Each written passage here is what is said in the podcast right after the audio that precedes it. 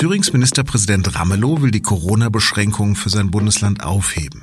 Ist das nun volles Risiko oder doch irgendwie vernünftig, wenn man es denn nur richtig macht? Darüber habe ich mit Boris Herrmann gesprochen. Er ist im Berliner Parlamentsbüro für die Linke zuständig. Sie hören auf den Punkt, den SZ Nachrichten Podcast. Am Mikrofon ist Lars Langenau. Schön, dass Sie zuhören. Da schaltet man am frühen Morgen das Radio ein und zack geht es los mit einer neuen Empörungswelle. Diesmal steht Thürings Regierungschef Bodo Ramelow im Zentrum. Denn der Politiker der Linken hatte am Samstag angekündigt, dass in seinem Bundesland vom 6. Juni an auf die geltenden Corona-Schutzvorschriften verzichtet werden soll. Damit würden landesweite Regeln zu Mindestabständen, dem Tragen von Mund-Nasenschutz sowie Kontaktbeschränkungen nicht mehr gelten.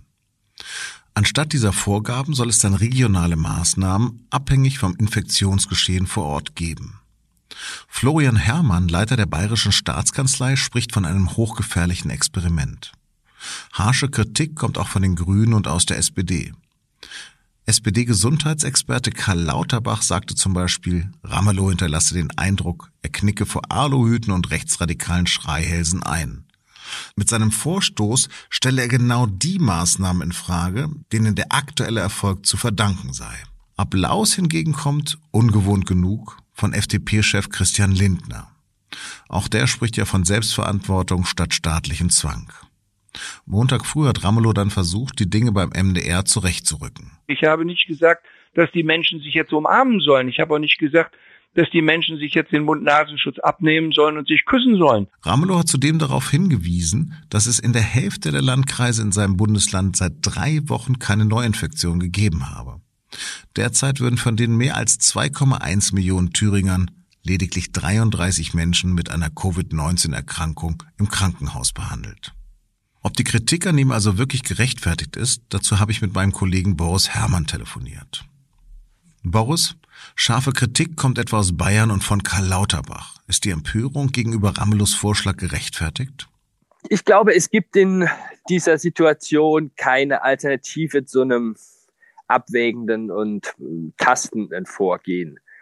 Also, dass diese rigiden Einschränkungen zum Teil elementarer Grundrechte so bald wie möglich zurückgenommen werden müssen, wenn das möglich ist, äh, das steht außer Zweifel.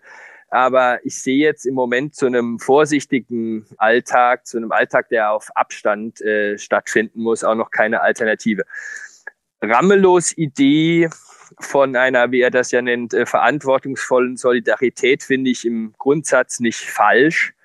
Denn äh, das, was wir ja alle jetzt so äh, über äh, Wochen und Monate gelernt haben und immer noch lernen im Umgang, funktioniert ja wirklich auch nur, wenn eine große Mehrheit davon überzeugt ist. Aber es geht jetzt eben auch darum und weiterhin darum, die Bevölkerung dabei mitzunehmen. Und da ist eben bei allen regionalen Unterschieden ja zumindest äh, so eine Art von Illusion von einem abgestimmten Kurs zwischen Bund und Ländern sicherlich hilfreich. Ähm, aus Sachsen kommen ja auch Stimmen, dass äh, die dem Beispiel Thüringens folgen wollen. Und es zeigt sich eben, dass die Befürchtung äh, schon zutrifft, dass Ramelow damit wahrscheinlich diesen äh, Wettbewerb der Lockerung weiter anheizt, den ja auch nicht zuletzt seine eigene Parteiführung immer kritisiert hat. Insofern würde ich sagen, ist die Empörung schon äh, teilweise gerechtfertigt. Spricht Ramelow mehr als Ministerpräsident oder als linken Politiker? Sicherlich viel mehr als Ministerpräsident. Die Position innerhalb der Linken ist, würde ich sagen, sehr diffus. Die reicht von einer Parteichefin, die vor siebenstelligen Opferzahlen warnt, äh, bis hin zu Leuten, die auf Hygienedemos gehen. Und äh, Bodo Ramelow ist hier sicherlich vor allem Thüringens Ministerpräsident. Mhm. Hättest du jemals daran geglaubt, dass ein Linker plötzlich Zuspruch von FDP-Chef Lindner bekommt? Ich finde ja grundsätzlich eher befremdlich, dass in, der, in dem Politikbetrieb so viel nach äh, Stallorter geklatscht wird und so wenig nach Überzeugung. Es gibt ja dieses berühmte Wort von den Sternstunden des Parlamentarismus, wenn der Fraktionszwang aufgehoben wird und über die Partei hinweg argumentiert wird, wie vielleicht zuletzt Anfang des Jahres bei der ähm, Debatte um die Organspende. Und das finde ich immer sehr, sehr angenehm. Und jetzt bei Corona ist zu beobachten, dass derartige Zwänge auch zum Teil aufweichen. Also in der Union gibt es den äh, CDU-Vize Armin Laschet, Ministerpräsidenten von Nordrhein-Westfalen, der ja von Anfang an für einen behutsamen Öffnungskurs geworben hat und ein Abwägen äh, aller Faktoren, äh, nicht nur der virologischen Situation. Und so Ramelow sicherlich näher steht als beispielsweise seine eigene Parteichefin Katja Kipping in der Sache. Ich finde das aber nicht, nicht schlimm, weil man tatsächlich äh, da auch mal unterstellen darf, dass die Politiker da sich von ihren Überzeugungen leiten lassen und vielleicht von ihren Biografien. Also ich teile die Position von Ramelow und Lindner jetzt nicht unbedingt, aber ich finde es jetzt auch nicht befremdlich, sondern eher erfrischend, wenn sich da überraschende Allianzen auf Zeit bilden. Mhm. Ramelow setzt ja vor allen Dingen auf Eigenverantwortung. Ist das im Grunde genommen der schwedische Weg? Also es war zumindest die angekündigte äh, Strategie, ähm, möglichst regional nach Landkreisen einzeln entscheiden. Äh, das Problem ist jetzt nicht, dass einer jetzt diese Strategie, ob man die jetzt schwedisch nennt oder äh, wie auch immer, die jetzt umsetzt oder ankündigt, sie umzusetzen ab dem 6. Juli, sondern ich würde eher sagen, auf welche Weise er es tut. Also so wie es aussieht, komplett unabgestimmt, den Eindruck erweckend, dass ihn möglicherweise andere Motive leiten und der sich, ja, aus welchen Gründen auch immer an die Spitze dieser Lockerungsfreunde setzen möchte. Mhm.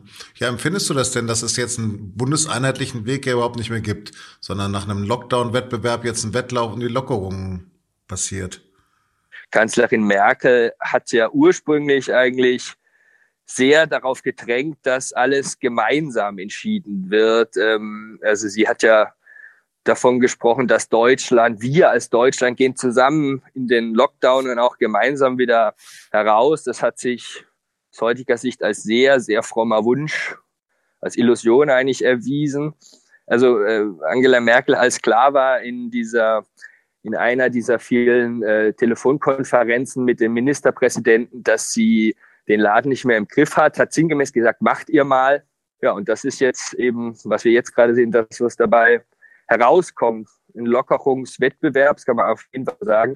Was glaubst du denn, was äh, die Ursachen dafür sind? Ist Ramolo getrieben von den Thüringern oder ist das von pure Vernunft oder ist das tatsächlich vielleicht auch etwas, ähm, dass der Tourismus wieder beginnt? Wenn man sich die Umfragen dort anguckt, äh, die Linke steht da immer noch sehr gut da, die AfD allerdings auch die sich ja versucht hat, an die Spitze dieses Lockerungswettbewerbs zu setzen. Und klar, vielleicht ist das schon auch ein taktischer Versuch, da dem stärksten politischen Konkurrenten den Wind aus dem Segel zu nehmen. Ich will ihm aber auch da ja nicht nur Taktik unterstellen, sondern was ich ja eben schon beschrieben habe. Es gibt einfach in den Parteien, in der Fraktion verschiedene Allianzen, unterschiedliche Ansichten, weil die das alle zum ersten Mal machen und ja, vielleicht ist er auch einfach der Überzeugung, ähnlich wie Armin Laschet, ähnlich wie, wie andere Politiker, dass man, vielleicht auch in der FDP, dass es jetzt der Moment ist, wo man äh, angesichts doch deutlich niedrigerer Infektionszahlen den Leuten nicht mehr all diese Beschränkungen zumuten kann. Boris, vielen Dank. Danke dir.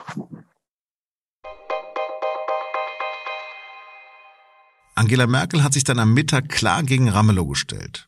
Sie sei dafür, dass es für Abstand, Kontaktbeschränkungen und Hygieneregeln weiterhin, Zitat, verbindliche Anordnung geben soll, sagte Regierungssprecher Seibert. Laut einer Beschlussvorlage des Kanzleramts für die Bund-Länder-Runde am kommenden Mittwoch soll es demnach mindestens bis zum 5. Juli bei den bisherigen Regelungen bleiben. Im Detail sind jedoch einige Lockerungen vorgesehen. Über die können Sie sich auf sz.de informieren. Zehntausende Dieselfahrer können Schadensersatz von Volkswagen bekommen. Das hat der Bundesgerichtshof in Karlsruhe entschieden. Das Verhalten des VW-Konzerns im Abgasskandal sei, so heißt es im Urteil, objektiv als sittenwidrig zu qualifizieren. Klagende Käufer können also ihr Auto zurückgeben und das Geld dafür einfordern. Das gilt auch für Gebrauchtwagen. Auf den Kaufpreis müssen sich Dieselbesitzer aber die gefahrenen Kilometer anrechnen lassen.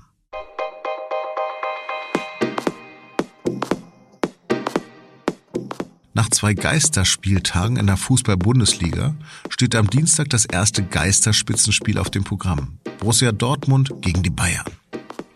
Gibt es in diesen Klassiker einen klaren Favoriten? Darum geht es in einer neuen Folge von Und nun zum Sport, dem SZ Sport Podcast. Mehr auf sz.de-sport-podcast. Das war auf den Punkt am Montag, den 25. Mai.